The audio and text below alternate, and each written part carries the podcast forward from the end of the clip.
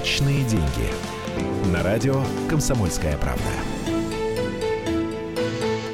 Итак, мы продолжаем наш разговор. Личные деньги. Мы говорим про экономику семьи. Ячейки общества. Главный редактор агрегатора «Сравни.ру» у нас сегодня в студии Александр Краснова, Екатерина Шевцова. Это я, я ей помогаю. И э, напоминаю наши контакты. 8 800 200 ровно 9702. Предлагаю к звонкам перейти. Давайте. Александр, слушаем вас.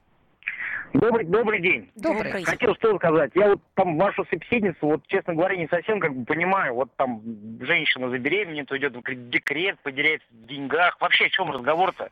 У вас ну, просто интересные дети у самой есть. Александра Вот вот сейчас, честно- извините, я вас перебью. Александра сейчас приводит традиционную точку зрения работодателя. Она А, не свою хорошо. Ну, личную. Люди вопрос так нет. думают. Тогда, все, я понял. Тогда извиняюсь. Тогда по этому поводу извиняюсь. Хочу сказать для всех остальных вот что. Ни разу за пять лет, которые у меня вот есть двое деток, четыре и два, и хотим еще, какие бы они заряжены не были, как бы у нас там не стало хуже материальное положение, у нас даже и тени мысли не было о том, что мы что-то неправильно сделали. Ведь это и есть самое главное, самое главное в жизни выражается в наших детях. Все свои нереализованные мысли, все, все, что мы можем дать, мы должны давать своим детям. И счастье, оно только в этом. Только в этом. И ни в каких, ни в больших повышенных декретных и так далее, и так далее, и так далее. Так, конечно же, никто не, не рожает мысли, детей для да. того, чтобы больше денег заработать. Нет, конечно, спасибо вам большое, так, как, знаете, задело. Нет, а, С- Саша э, на своем портале э, агрегатор Сравниру проводит различные опросы, исследования и так далее. И просто интересно, что люди говорят, и какая-то общая температура по больнице, она нарисовывается. А мы пытаемся в программе понять, это так или не так. А вы звоните нам, рассказывайте свои истории. Да, нам тоже интересна ваша история послушать. Кстати, вот про, про, про то, что мы исследовали. Мы попросили один банк по- посмотреть, как вообще меняются доходы людей, у которых появляются дети. О,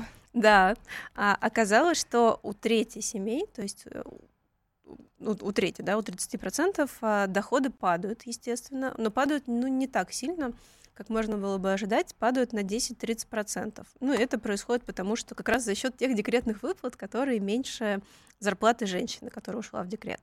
Вот. Ну и, конечно, очень сильно меняется семейный бюджет, э, появляются новые товары, которые нужно покупать. Самые затратные это подгузники. 44% опрошенных наших сказали, что вот очень сильно выросли траты и больше всего денег тратят на подгузники. А на втором месте одежда для детей, ну и там дальше детская мебель, коляски, Ой, питание. я про питание даже не говорю. Знаете, мы сейчас пойдем как раз по смесям, по баночкам. О, здравствуйте, говорите, пожалуйста. Антон. Здравствуйте, да, Антон, город. Владимир. Ну, хотел просто поддержать вот предыдущего звонившего, э, сказать, что да, дети это просто великолепно, ни с чем не соизмеримое счастье. И я желаю каждому, у кого нет детей, ребенка, и чтобы по-любому это было.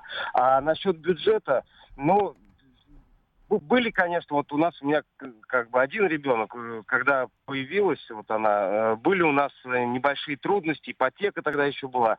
Ну, как бы родители помогали, спасибо им большое. Ну и мы как-то в, в чем-то себе, ну, как бы... Отказывали себе, давайте так. Да. Ну, да. Да, да, да, да. Ну, все равно... это А на чем вы экономили, кстати, интересно? На чем? Да. Ну, наверное, частично на каких-то развлечениях, на машине. Там Мгм. ездили на старенькой машине, чтобы не покупать новую. Вот. Но э, ни грамма даже сомнений не было, что да вот зачем надо было попозже, там, и жена там, да вот, зачем там надо было попозже идти, сейчас бы денег заработали бы на работе. Не, не было такого вообще. Поэтому Поэтому Это понятно. Спасибо вам большое. Спасибо. Зачитаю быстренько сообщение. Э, Главный работодатель э, плохого не посоветует. Главный работодатель, не знаю, кто это такой. А, Еще сообщение. Ну да, поэтому они там не рожают. Европа стремительно стареет. И состоит знак вопроса. Стареет Европа? Не Европа- рожает Европа Европа? стареет, но на самом деле стареют все страны, Россия тоже стареет. У нас, причем правительство хочет, чтобы мы старели, про- требует. Хочет. Взяла и сказала так. Нет, ну у нас же от, от чиновников требуют, чтобы росла продолжительность жизни. А это что такое? Это больше старых людей, пожилых. Ну, это хорошо, это хороший показатель. А Почему вообще все стареют? Потому что медицина стала хорошей по сравнению с тем, какой она была.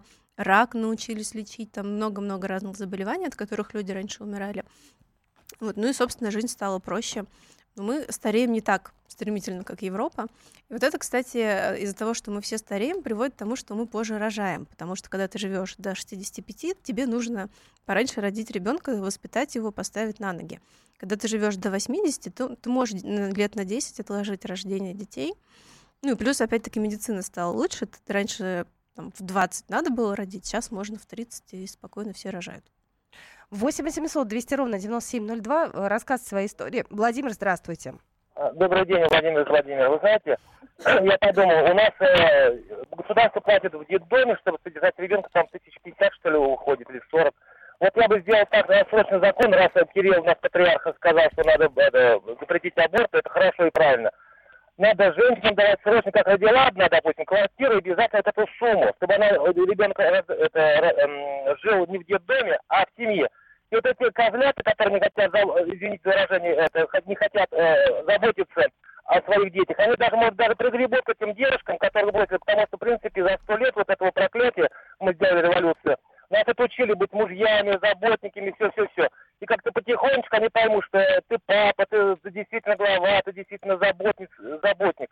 Вот. вот этот номер, номер один поставить в Думе вопрос, что вы давали квартиры, и вот эта девушка не, нет, э, ну, получилось так, что э, забеременела и хочет просто родить, дать квартиру, и вот эту сумму денег, достаточно, вот тысяч сорок.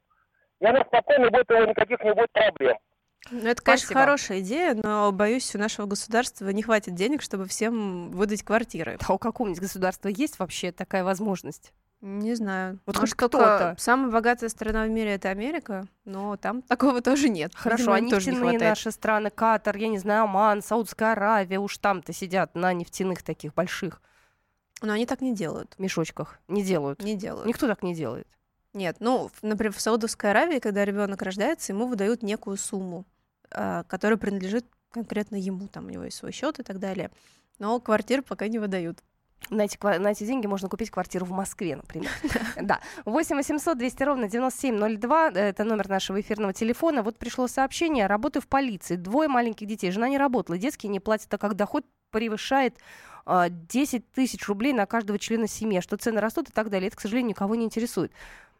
Как могут детские не платить и как это связано с доходом? Вот, вот поясни, пожалуйста, если ты в курсе. Саша. На самом деле, я, я в курсе, я изучала вопрос, но я не все поняла. Я тоже не поняла. Не, не потому, что я глупая, а потому что это очень сложно, и мне кажется, в правительстве тоже не до конца понимают, как у нас часто бывает а, там, с пенсиями, с теми же. В общем, идея такая. А, есть определенный минимум, точнее максимум, выше которого тебе государство платить не, не будет. Я не помню сейчас конкретную цифру, но, по-моему, это что-то около 30 тысяч рублей. То есть а декретные выплаты зависят от, э, от размера твоей зарплаты, это процент. Но там тоже есть какая-то максимальная планка, да, да, выше которой ты никак не прыгнешь, даже если ты зарабатывал по 200 тысяч рублей в месяц, ты все равно получишь столько, сколько ты все равно получишь вот, вот эти 30 тысяч рублей. Там не 30, там декретные деньги, там 1150 получается. Там нормально. Смотри, есть э, деньги, которые тебе платят, а, когда ты уходишь на три месяца в декретный отпуск. Потом у тебя ежемесячно по, тебе платят копеечку, да, да, да. Да, но это там есть определенные лимиты, то есть выше тебе платить не будут. И, и то, что мы обсуждали, что если женщина получает много денег, там, больше 100 тысяч, ей невыгодно выходить в декрет, она не вернет свой доход. Так, у нас Татьяна на связи. Татьяна, здравствуйте. Здравствуйте. Здрасте. Я бы хотела сказать, что, знаете, детей в нашей жизни не только невыгодно иметь, а сейчас это даже катастрофично. У меня муж вот отказывается категорически от второго ребенка, и ничего я с этим поделать не могу, потому что он говорит, что по миру пойдем. Хотя зарабатывает он ну, для Твери нормально, наверное. А люди, ну, знаете, иногда получают материнский капитал, а потом дети умирают.